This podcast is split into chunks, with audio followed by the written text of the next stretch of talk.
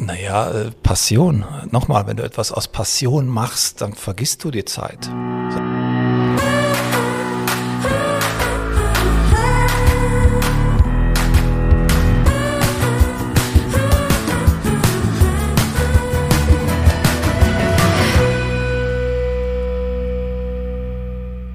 Hallo und herzlich willkommen zu einer neuen Folge unseres Podcasts Nachtschicht. Ich freue mich sehr, äh, dass nicht nur der David heute mir gegenüber sitzt, sondern auch Bernd Kütscher. Herzlich willkommen, lieber Bernd. Ja, vielen Dank für die nette Einladung, lieber Ingmar. Du bist so oft in Weinheim. Ich dachte, jetzt komme ich mal rüber, schaue mir eine tolle Bäckerei an und mache ein bisschen Podcast mit euch. Das hört sich gut an.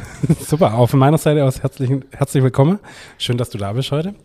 Wirklich toll. Ja, ich freue mich äh, wirklich sehr. Der Bernd ist ein äh, richtiges Schwergewicht äh, in der Branche, also ein sehr bekannter Mann äh, bei uns und wir sind wirklich sehr geehrt, dass du da bist, ähm, lieber Bernd. Der hat es gerade schon angedeutet. Äh, er hat was mit Weinheim zu tun. Vielleicht äh, kannst du einfach ganz kurz dich vorstellen für alle, die nicht aus der Branche sind, die dich nicht kennen, was du machst und wer du bist. Bei Schwergewicht habe ich mal kurz überlegt, ob sich das auf die Körperfülle bezieht. nee, das, nee, das bezieht sich nicht auf die Körperfülle. Das bezieht sich nur auf der Ingmar und mich. nee, nee, da kann ich ganz so mithalten. Also, ähm, ich bin ähm, erstmal Bäckermeister, ja, ähm, Betriebswirt auch noch äh, irgendwann in die Branche reingeboren, habe ein bisschen was gemacht und bin jetzt seit 15 Jahren an der Akademie Deutsches Bäckerhandwerk Weinheim e.V., so heißt es heute, Früher hieß das mal Bundesfachschule des deutschen Bäckerhandwerks, mache nebenbei noch ein bisschen das Brotinstitut in Berlin und noch ein bisschen was ehrenamtlich. Also ein bisschen was ist sehr untertrieben. Äh, ich denke, wir kommen noch auf das ein oder andere zu sprechen, was du gemacht hast und machst.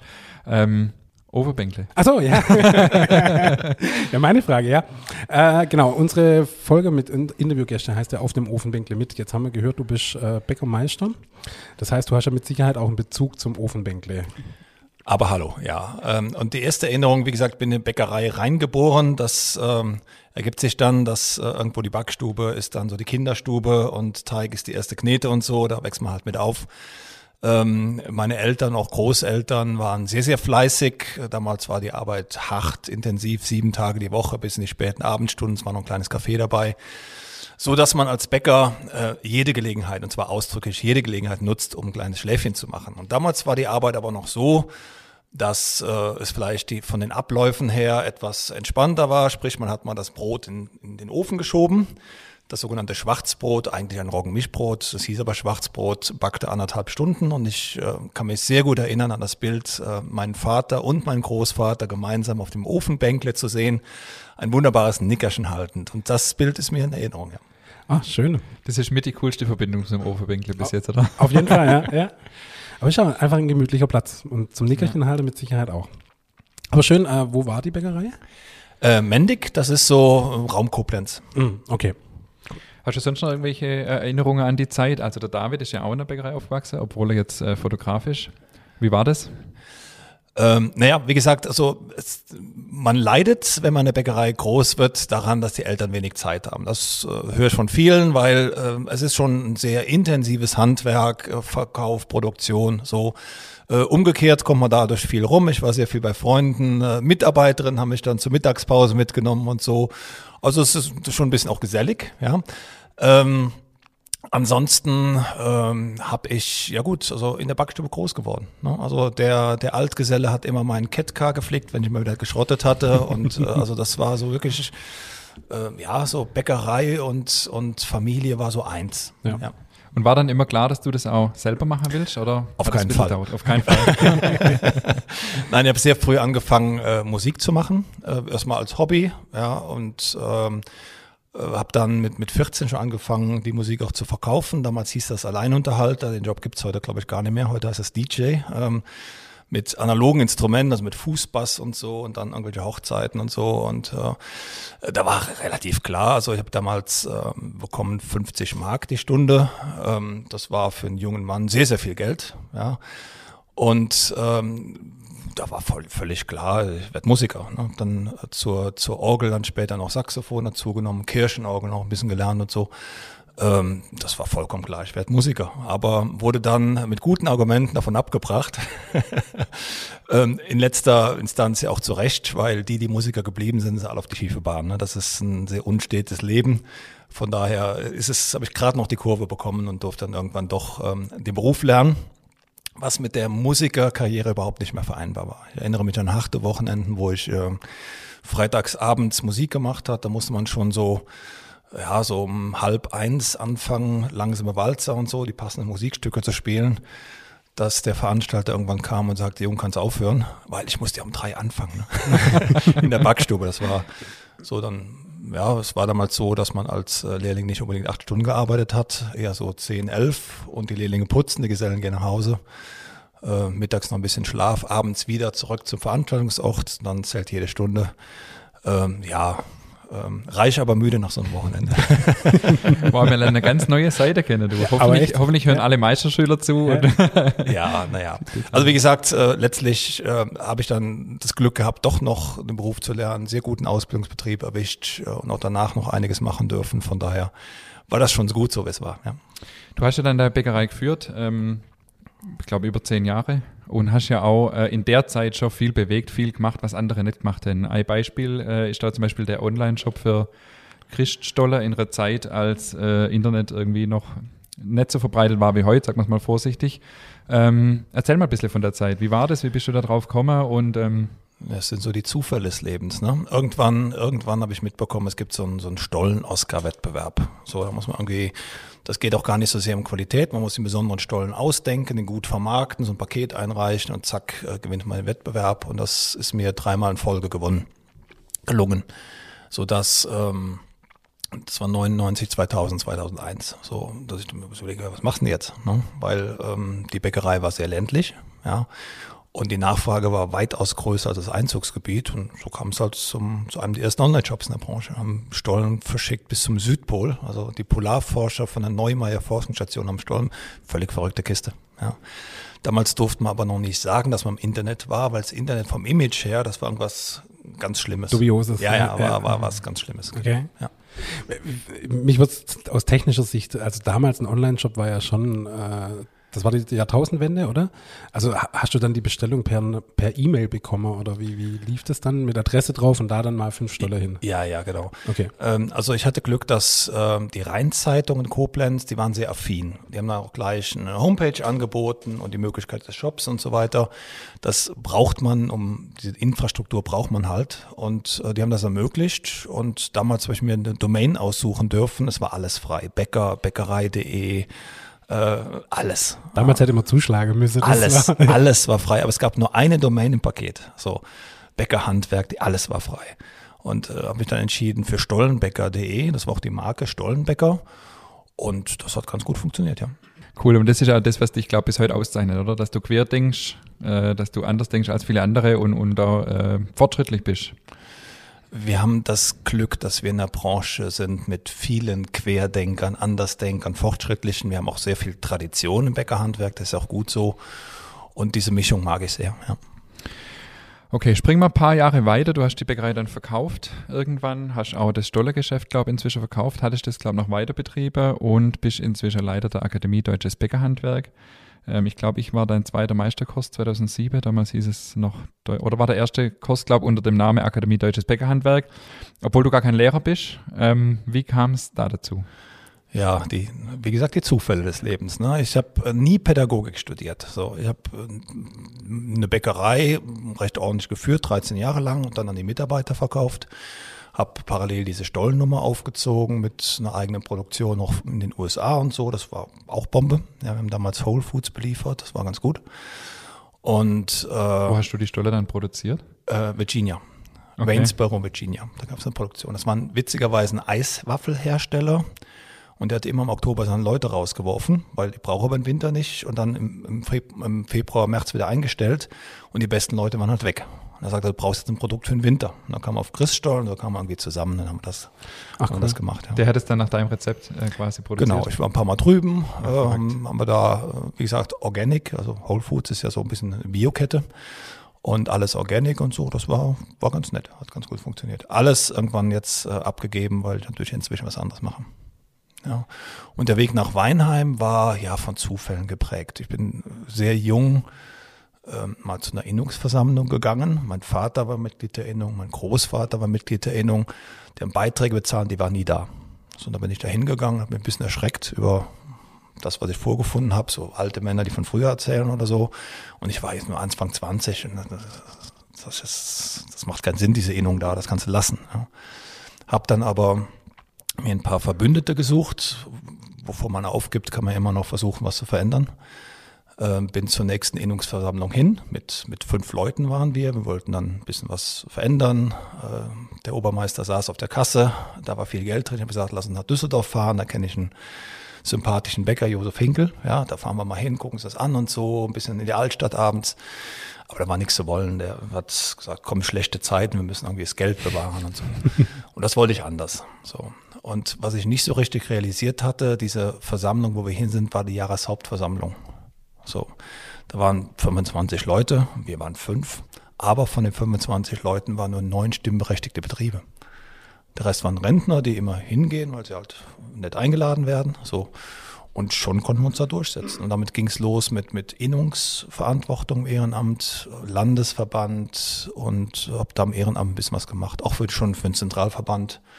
Und da erkannten die mich und riefen irgendwann an und sagten, da haben wir irgendwie eine Schule und wie wär's denn? Ja. Zu dem Zeitpunkt konnte ich aber gar nicht, weil ich bei einer sehr großen Bäckerei verpflichtet war. Mhm. Gerade große Projekte aufgemacht und gesagt, passt zeitlich nicht. Dann kam ich halt ein halbes Jahr später. Okay. Spannend. Spannender Lebensweg und äh, du bist ein Meister der Untertreibung. Habt ein bisschen was gemacht. Finde ich immer cool. Ähm, ja. Ja, kommen wir mal aufs Bäckerhandwerk zu sprechen, um das, ums das, äh, um, auf das Thema, um das heute ja eigentlich geht. Ähm, du siehst ja äh, durch deine Tätigkeit, hast du viel gesehen, siehst du viel, hast du viel Einblick. Ähm, mich würde mal interessieren, wie siehst du es Bäckerhandwerk? Es hat sich viel getan in den letzten acht bis zehn Jahren. Stichwort äh, Hobbybäcker, Quereinsteiger und so weiter. Ähm, ja, erzähl mal ein bisschen so deine Sicht auf die Dinge. Wo steht das Bäckerhandwerk? Wo sind vielleicht ein bisschen die Probleme? Und, und ja, fangen wir mal damit an. Oh. Wie viele Stunden haben wir Zeit? Nein, also es ist natürlich ein sehr komplexes Ding, um den Aspekt Hobbybäcker. Ich finde das sehr bereichernd, sehr befruchtend, weil Hobbybäcker machen das, was wir beruflich machen, mit einer großen Passion als Hobby.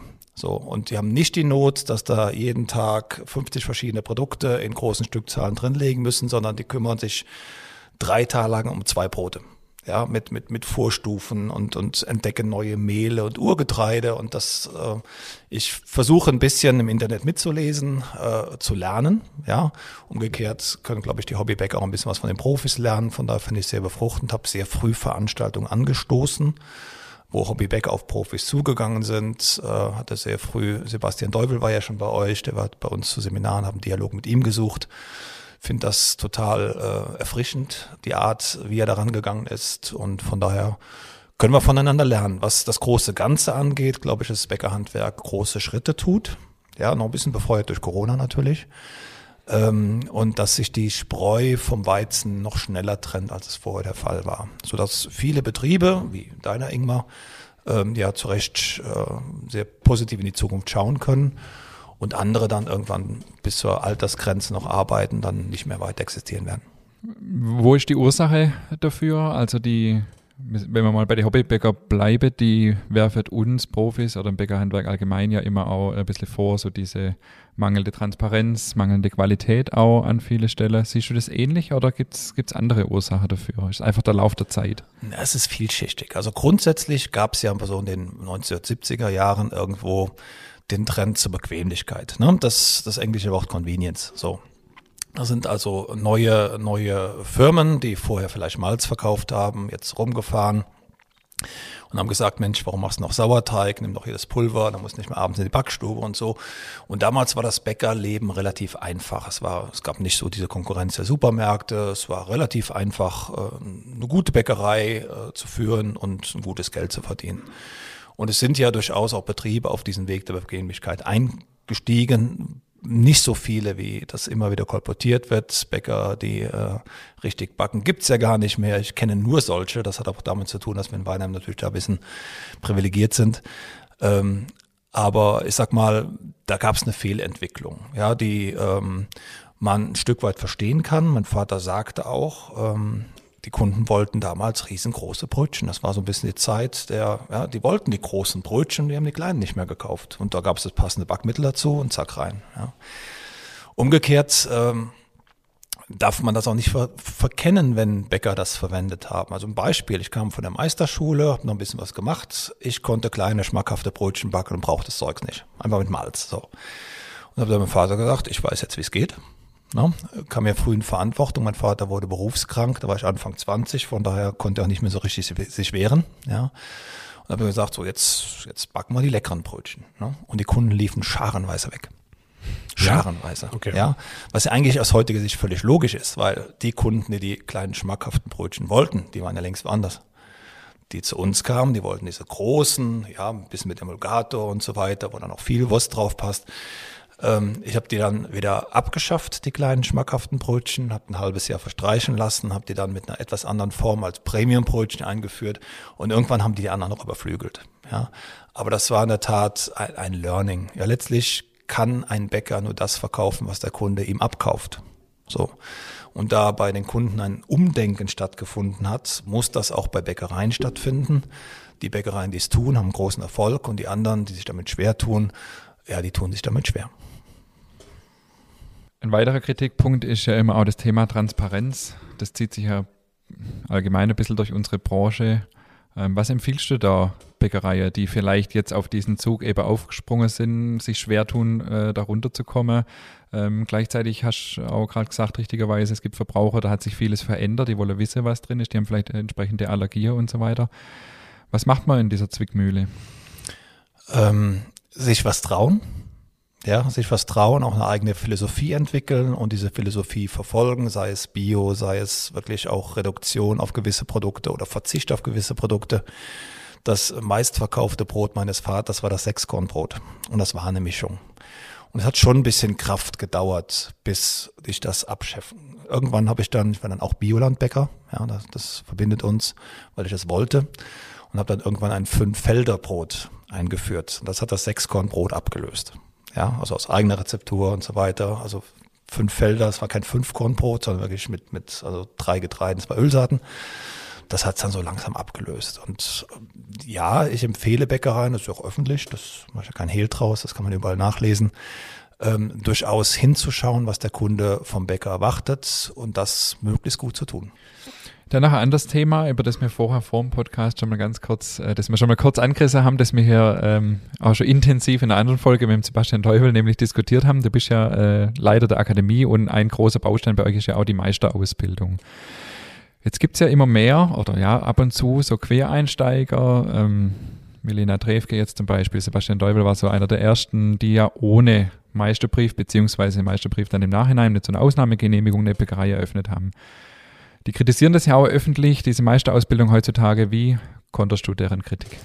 Ich habe natürlich in Vorbereitung mir ein paar Folgen angehört. Auch den Sebastian Deubel, auch den Lutz Geisler. Beide schätze ich sehr. Ja. ja. Ähm, fachlich äh, wirklich beide exzellent und äh, beide ja auch in ihrem Gebiet außerordentlich erfolgreich. Ähm, sehe es trotzdem aber in diesem Punkt anders als, als die beiden und, und andere auch.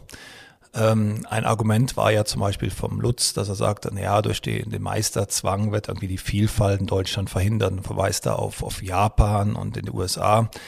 Das muss man ehrlicherweise sagen, die ähm, Zahl der Handwerksbäckereien in Japan und in den USA ist verglichen mit Deutschland äh, sehr überschaubar. Ähm, und man muss sehen, dass die Meisterausbildung eben nicht nur Backen beinhaltet, sondern auch die komplette Theorie dahinter. Und jetzt kommt's, Teil drei. du weißt das, Betriebswirtschaft und Recht. Als Meister wirst du auch ausgebildet, eine Bäckerei ordentlich zu führen, und zwar nachhaltig. Ja, also über Generationen hinweg. Dazu kommt ja der Teil vier, Pädagogik. Ein Meister darf ausbilden. Auch das kann man sich aus Büchern anlesen oder YouTube-Tutorials, kein Thema. Aber es ist schon was anderes, wenn man das solide ausgebildet und dann letztlich auch geprüft wird. Ähm, ich sehe diese, diese Meisterpflicht für sinnvoll an. Nicht nur, weil ich das jetzt nach, als Verbandsmensch äh, auch, auch so tun muss, sondern aus, aus einer gewissen Überzeugung raus.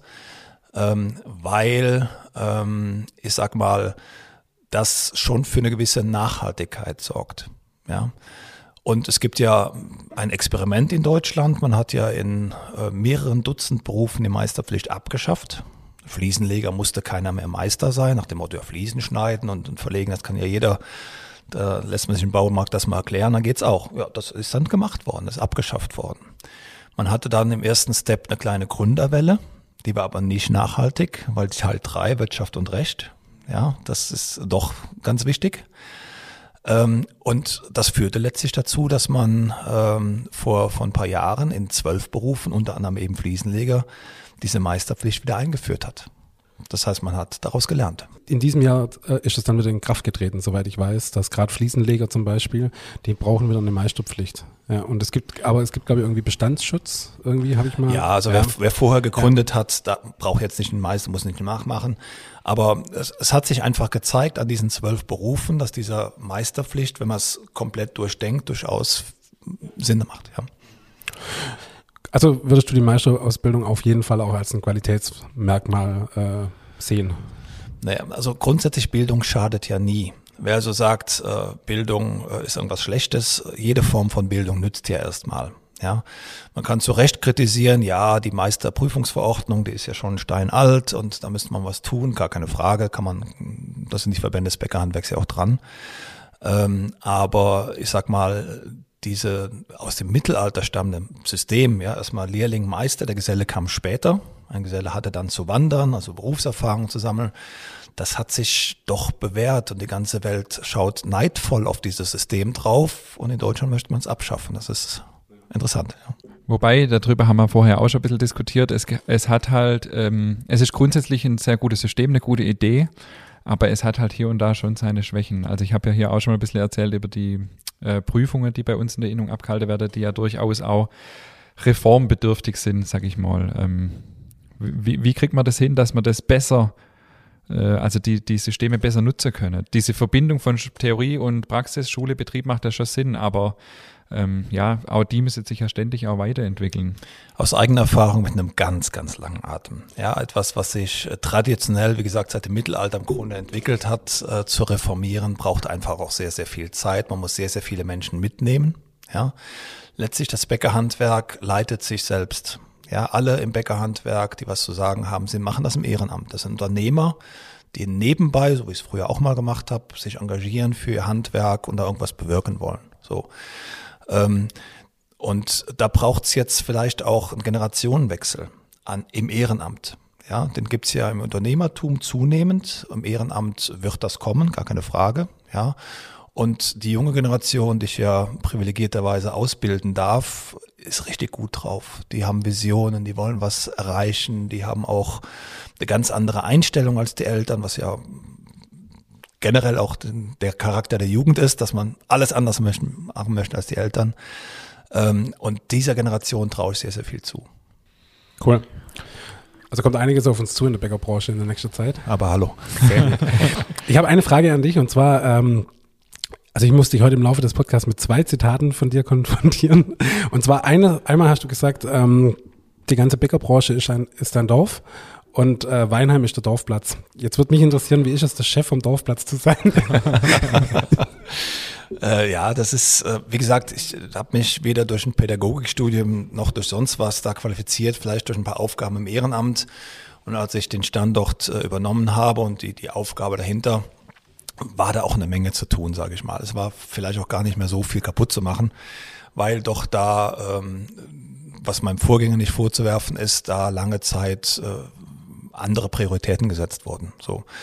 Äh, inzwischen hat man den Wert der Bildung im Bäckerhandwerk erkannt, investiert an alle Standorte. Es gibt ja nicht nur Weinheim, es gibt auch noch die Landesakademien, die jeweils einem Landesverband gehören. Wir gehören allen 16 und äh, investiert da. Und äh, das trägt natürlich auch Früchte.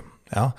Ähm, der Unterschied äh, von Weinheim zu den anderen Schulen ist, dass wir halt nicht in der Lehrlingausbildung investiert sind. Wir machen keine ÜLU, sondern wir machen alles, was nach der Ausbildung kommt. Ja, also Meister, Brotsommelier, Schokoladensommelier, ganz viele Fachseminare, Wettbewerbe und, und solche Dinge.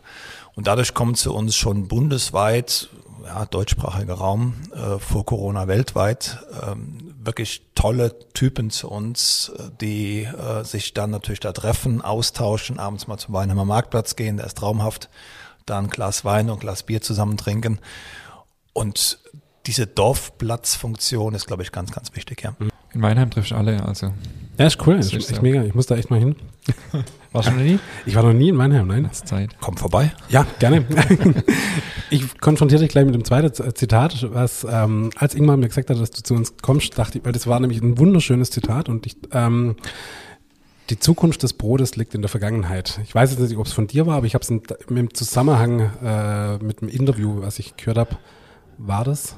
Ähm, es war nicht mein Zitat. Ähm, ich unterstreiche das aber. Ja, das war meines Wissens nach die Hanni Rützler, der es mal gesagt hat, eine Schweizer Trendforscherin. Ähm, und ja, ähm, ich glaube, dass auch durch neue wissenschaftliche Erkenntnisse, dann schauen wir mal nach Hohenheim, was der Professor Friedrich Longin da macht, äh, zusammen mit Bäckereien und äh, weiteren Wissenschaftlern, dass da sich tatsächlich zeigt, dass die frühere Art des Backens, die natürlich weniger schnell war, ja, die den Teigen sehr viel Fermentationszeit gegeben hat, ähm, aus Sicht der Bekömmlichkeit die bessere Art war. Und das kommt ja auch so ein bisschen auch der Hobbybäcker-Szene. Die haben, wie gesagt, drei Tage Zeit, so ein Brot anzustreichen, noch eine Vorstufe, noch eine Vorstufe. Ähm, und da kommt ähm, viel Wissen jetzt auch aus der Wissenschaft, was darauf hindeutet, dass in vergangener Zeit äh, das bekömmlicher war. Wobei ich da eine Einschränkung machen möchte. Wer sagt, das Brot war früher besser, muss einen Zeitraum von vielleicht 30, 40 Jahren ansprechen. Denn davor war das Brot grottig. Weil ähm, damals ging es auch nicht um Bekömmlichkeit, es ging damals nicht um, um Genuss, es ging nur darum, jeden Tag nicht zu verhungern. Und da wurde das Brot in Notzeiten mit zweifelhaften Zutaten gestreckt. Da kam schon mal Holzmehl, weil kein Mehl mehr da war. Und ähm, es gibt eine alte Berliner Polizeiverordnung, die verbietet, den Teig mit den Füßen zu kneten. Und äh, die Handtücher der Backstube müssen einmal pro Woche gewechselt werden. Also auch Hygiene war damals nicht so im Fokus, ja, so dass man äh, diese alte Bäckerromantik äh, durchaus ein bisschen einschränken muss. Okay. Cool, das leitet doch gleich mal über zur nächsten Frage. Wie siehst du die Zukunft im Bäckerhandwerk? Ähm, golden. golden. Wir werden natürlich weiterhin äh, Betriebe noch, noch verlieren. Es gibt ja einen recht konsequenten Schwund von so vier Prozent der Bäckereien. Und das über Jahrzehnte. Ich habe eine, eine Tabelle, die ich zu Hause auch Jahr für Jahr weiterpflege. 1955 waren es noch 55.000 Bäckereien. Die letzte Zahl vom 31.12. waren 10.100 irgendwas. Also deutlicher Schwund und dieser Schwund wird auch noch ein bisschen anhalten, glaube ich schon. Ne? Ähm, weil, wie gesagt, da trennt sie ein bisschen Spreu vom Weizen. Dazu kommt, dass man so ein bisschen eine Zweiteilung hat. Wir haben so diese lokalen, starken Bäckereien, wie Ingmar, der in seiner Region einfach einen sehr, sehr guten Job macht, auch äh, Kultstatus hat und da auch äh, Fans anzieht. Also das sind ja keine Kunden mehr, sondern Fans. Wir haben auf der anderen Seite die äh, gewachsenen Betriebe, die ja gerne mal Ketten geschimpft werden. Ja, nach dem Motto, das ist ja alles äh, nichts. Äh, nehme ich mal eine aus unserer Region, ähm, eine der größten inzwischen in Deutschland, das ist die Bäckerei Görz. Der war vor 30 Jahren im Meisterkurs bei uns. Der Papa hatte eine Bäckerei mit einem Laden. Jetzt hat er 180 Läden. So. Das machst du ja nicht, wenn du keine Kunden hast, die du begeisterst, die das einfach nutzen. Natürlich setzt er auf Standort, der setzt auf Gastronomie, hat ganz andere Schwerpunkte, effiziente Abläufe, rational, schmales Sortiment. So, der lässt eine Menge Platz noch für Local Heroes.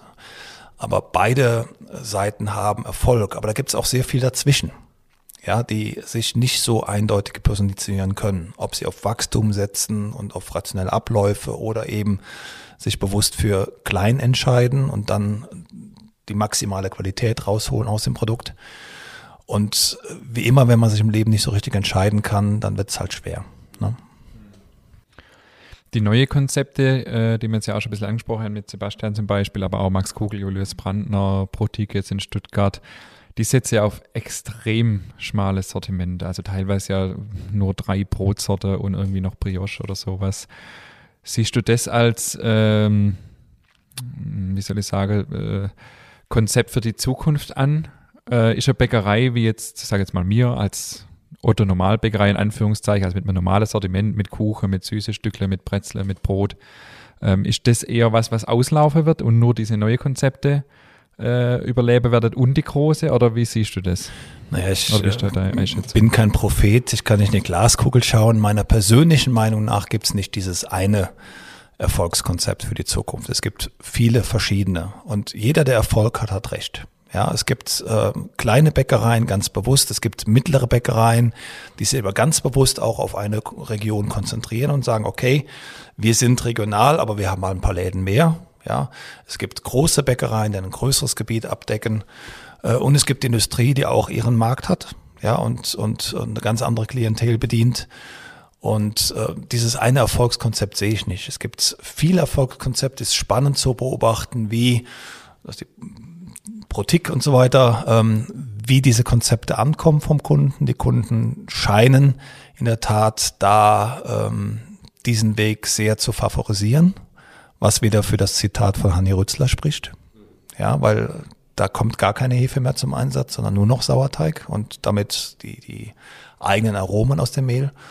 Von daher, also ich sehe die Zukunft sehr positiv mit allen Marktentwicklungen. Mhm. Ja vor Jahren ja undenkbar gewesen oder sowas. Ja.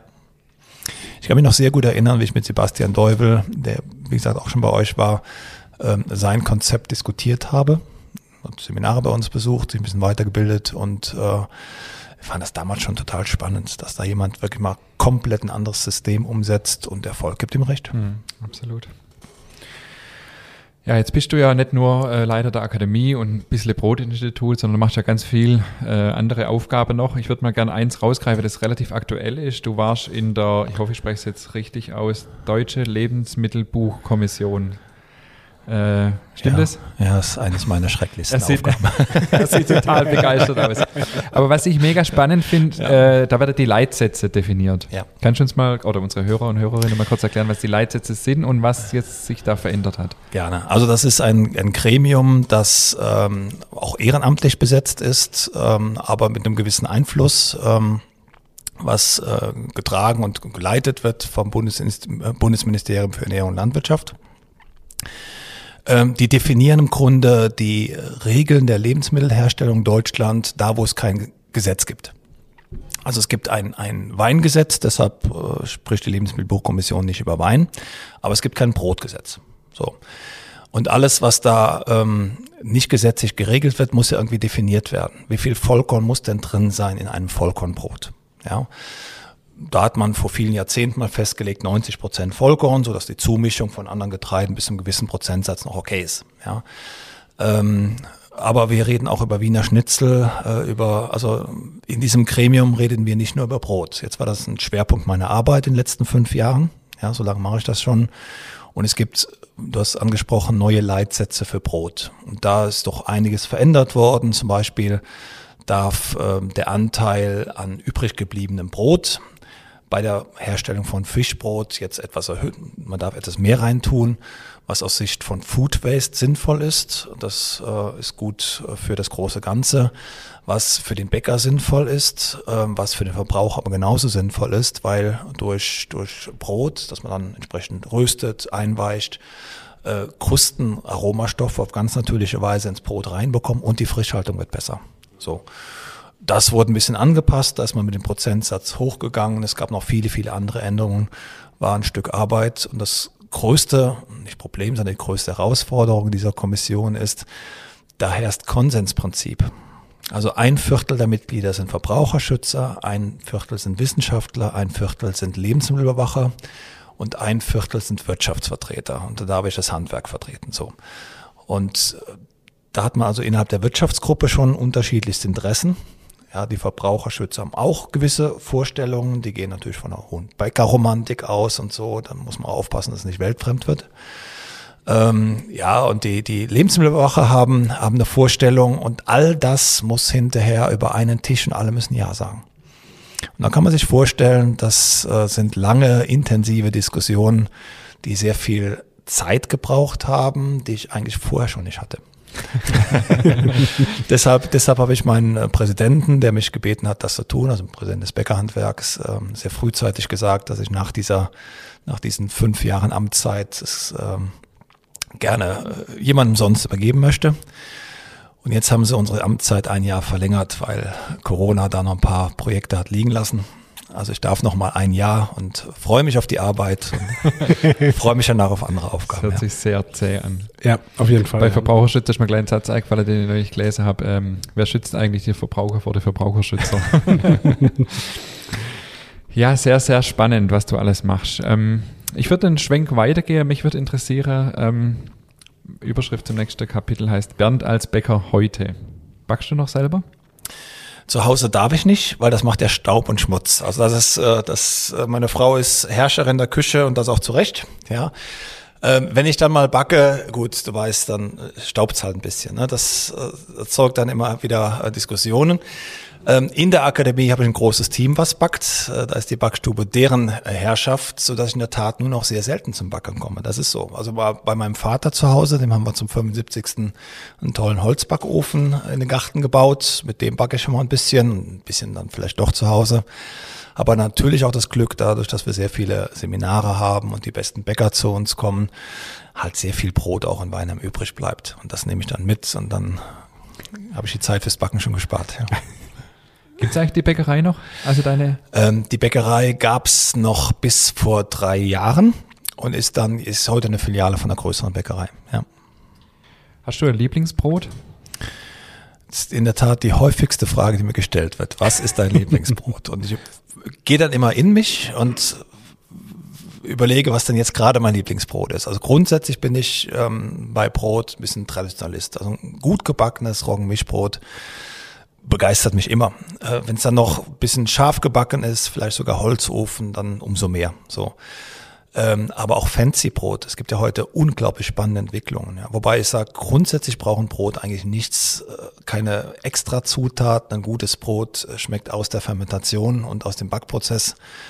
Von daher sage ich mal Roggenmischbrot. Warst du nicht auch maßgeblich beteiligt an dem Prozess damals, wo es darum ging, deutsches Brot zum Weltkulturerbe ernennen zu lassen? Warst du da nicht auch mit Teil dieser Bewegung? Ja, Teil mit dieser Bewegung, genau. Ja, okay, okay. Ich glaube, er hat es angefangen, oder? Nein, nein, nein, nein, nein.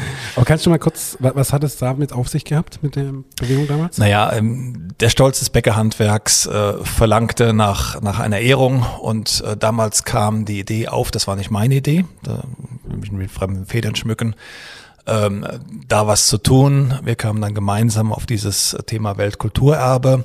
Dann haben wir gemeinsam festgestellt, dass das in Deutschland gar nicht möglich ist, immaterielle Kulturerbe anzumelden. Dazu musste die Regierung erst einen UNESCO-Vertrag ratifizieren und hat unser Präsident bei den passenden Ministerien und auch bei der Kanzlerin immer mal wieder einen Brotkorb überreicht. Das dauerte dann so zwei, drei Jahre, dann war es möglich.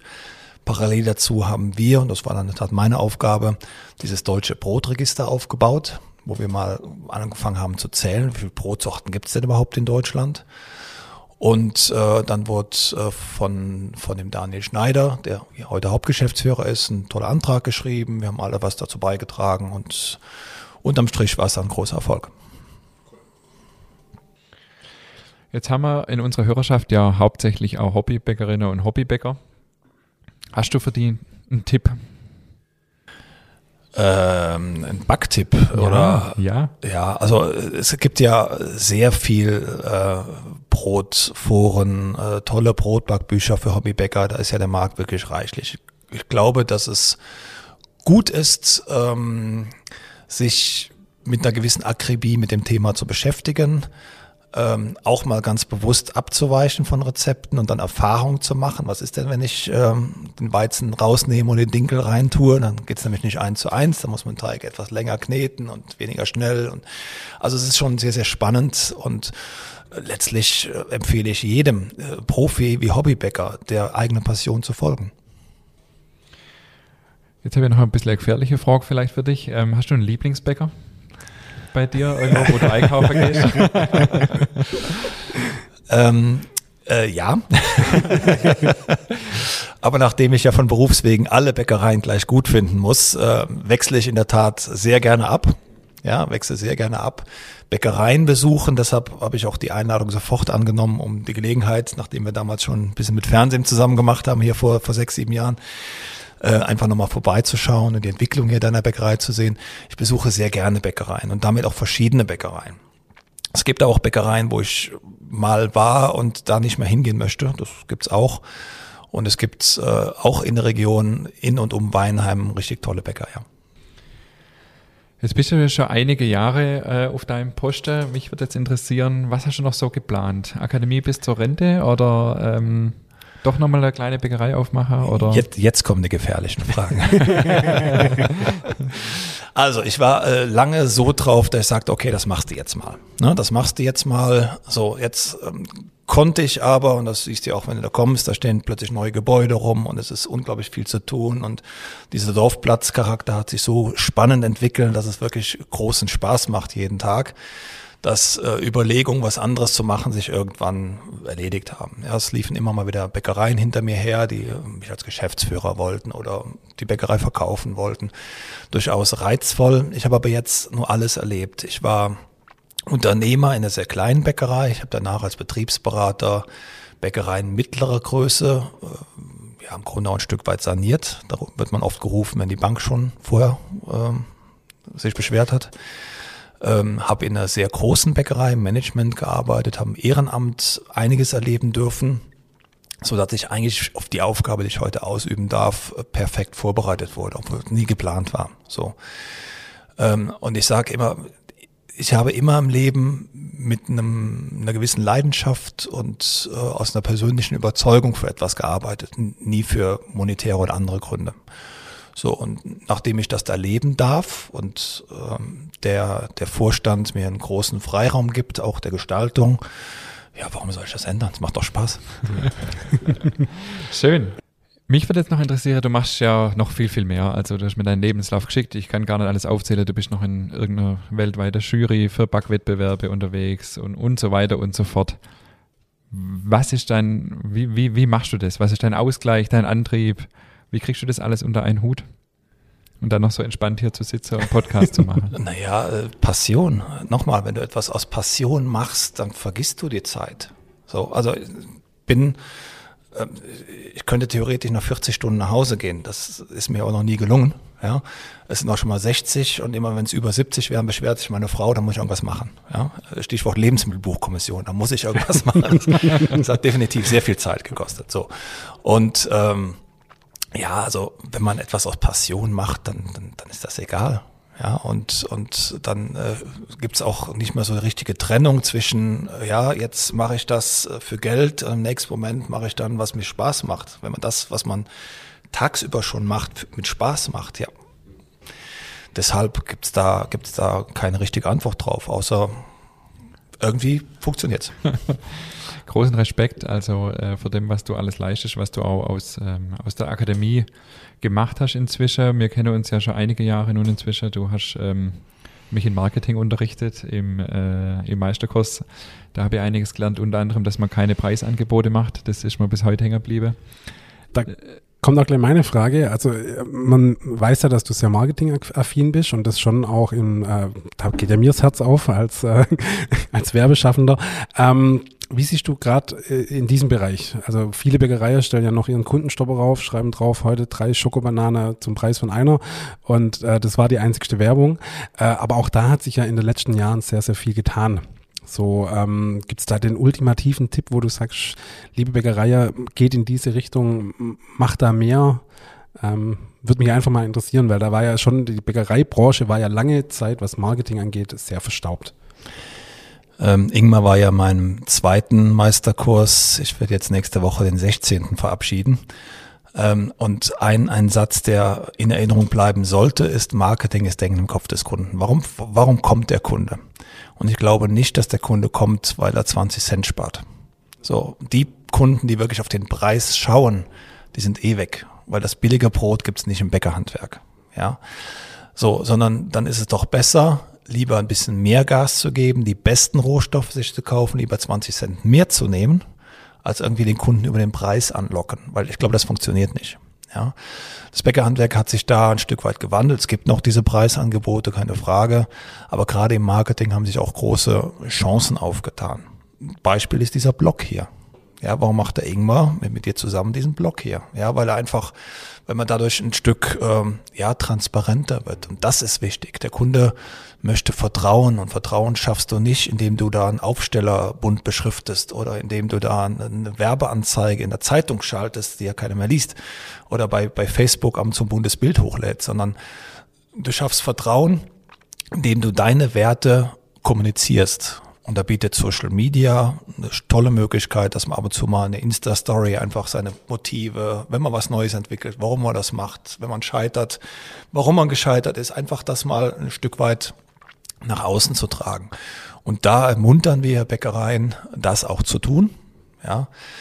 Ich vor 13 Jahren, glaube oder 14 inzwischen, das erste Facebook-Seminar gegeben. Da kamen drei Anmeldungen.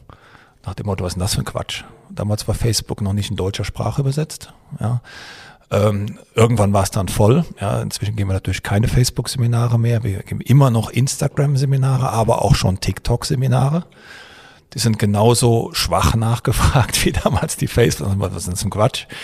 Wobei ähm, der Ricardo Fischer, der die ähm, TikTok-Seminare macht, ja in Persona zeigt, wie erfolgreich man das machen kann. Der hat ja fast 200.000 Leute, die ihm da folgen. Also da bieten sich im Bereich des Marketing einfach neue Chancen, die man nutzen sollte. Ricardo Fischer steht auf unserer Liste fürs Ofenbänkle. Also der wird auch mal demnächst nach, nach der Sommerpause bei uns Platz nehmen. Ja, du hast mich unterbrochen, David. Ich war eigentlich gerade am Aufzählen. Äh, 2014. ich mache einfach mal nahtlos Sorry. weiter, alles gut. Äh, war, war der Bernd äh, nämlich bei mir in, in Untermünkheim damals schon, äh, drei, vier Monate, nachdem wir begonnen haben als Juror von Deutschlands bester Bäcker im ZDF damals. Ähm, wo wir grandios äh, gescheitert sind. Ach komm, nee, nee also wir waren bitte. immerhin ja. einer von 72 Betriebe von wie viel Anmeldungen damals? Weiß nicht, über 1000 oder sowas, glaube genau. Aber dann ähm, ging es nicht weiter, war auch alles okay, weil mir das personell eh nicht packt. Genau, jetzt äh, unterrichtet er oder mache ich die Fortbildung zum Brotsommelier und ähm, da hat er auch schon einen Teil unterrichtet und ist dann natürlich präsent. Und heute hier als äh, Gast bei uns im Podcast hat mich sehr gefreut, äh, lieber Bernd, dass du dir Zeit genommen hast, mit uns zu diskutieren über das Bäckerhandwerk, über unseren wunderschönen Beruf. Wir haben zum Abschluss äh, immer ein paar Sätze, die du für uns beenden darfst, vorbereitet. Und ähm, genau, du darfst einfach raushauen, was dir spontan in den Sinn kommt. Das ist gefährlich. Das ist wir, wir, machen das immer im Wechsel. Okay. Soll die anfangen? Fang an. Ich fange an. Äh, ich bin stolz, Bäcker zu sein, weil es der schönste Beruf der Welt ist, mit einer großen kulturellen Verankerung. Brot ist für mich? Ähm, ein Kulturgut, das in der Masse unter Wert verkauft wird. Christstollen ist? Ähm, äh, auch ein Kulturgut mit auch einer großen, großen Geschichte, ähm, aber mehr so im Bereich Genuss angesiedelt. Ja. Letzte Frage: Podcast machen ist? Äh, unterhaltsam, lustig, kurzweilig. Ich kann kaum glauben, dass die Stunde schon vorbei ist. Es hat mir einfach einen großen Spaß gemacht mit euch und äh, ja, ich werde dann vielleicht doch nochmal häufiger rein bei euch. Das hört sich doch gut an. Wir haben äh, ganz am Anfang, ich, ich traue mich schon kaum zur Frage. Doch, klar. Ganz am Anfang haben wir mal. Hast du Hensler gesehen? Henslers ja, schnelle Nummer? Genau, stimmt. Bei Hensler, äh, Grill den Hensler kam das, die Frage nämlich auch. Das hat uns ein Hörer geschickt, die erste Minute. Ingmar und ich haben in der ersten Folge darüber diskutiert. Äh, Nutella auf Laugegebäck, kann man das machen oder nicht? Aber hallo, geht. Geht. Ja. Sehr gut. Ähm, kann man Butter drunter oder nicht? Geht auch, klar. Geht. Fett und Zucker schmeckt immer. okay, gut, das sind zwei Punkte für den Ingmar. Oder ein Punkt für den Ingmar, einer für mich, das ist okay. Wunderbar. Lieber Bernd, vielen Dank. Äh, das war wirklich super. Er hat das letzte Wort. Du hast das letzte Wort, genau. Äh, oh Gott, ich bin unvorbereitet. Nein, also erstmal darf ich, darf ich den Hörern danken, die sich hier jetzt äh, bis hierhin äh, mit, mit uns dreien beschäftigt haben. Ich finde das, finde das toll. Ich finde ganz toll, dass ihr sowas macht. Auch das zeigt Innovationskraft des Bäckerhandwerks. Ein Blog, ja, einfach mal so rauszuhauen und da das mit einer guten Qualität und mit, mit spannenden Gästen ich meine nicht mich, sondern die ich bis jetzt schon gehört habe. Und äh, von daher ist das eine ganz großartige Sache. Vielen, vielen Dank an euch beide, dass ich hier Gast sein durfte und vielen Dank an die Zuhörer, dass ihr zugehört habt. Sehr gerne. Wunderbar. In diesem Sinne. Schönes Schlusswort. Absolut. In diesem Sinne würde ich sagen, vielen Dank und bis nächste Woche. Bis nächste Woche.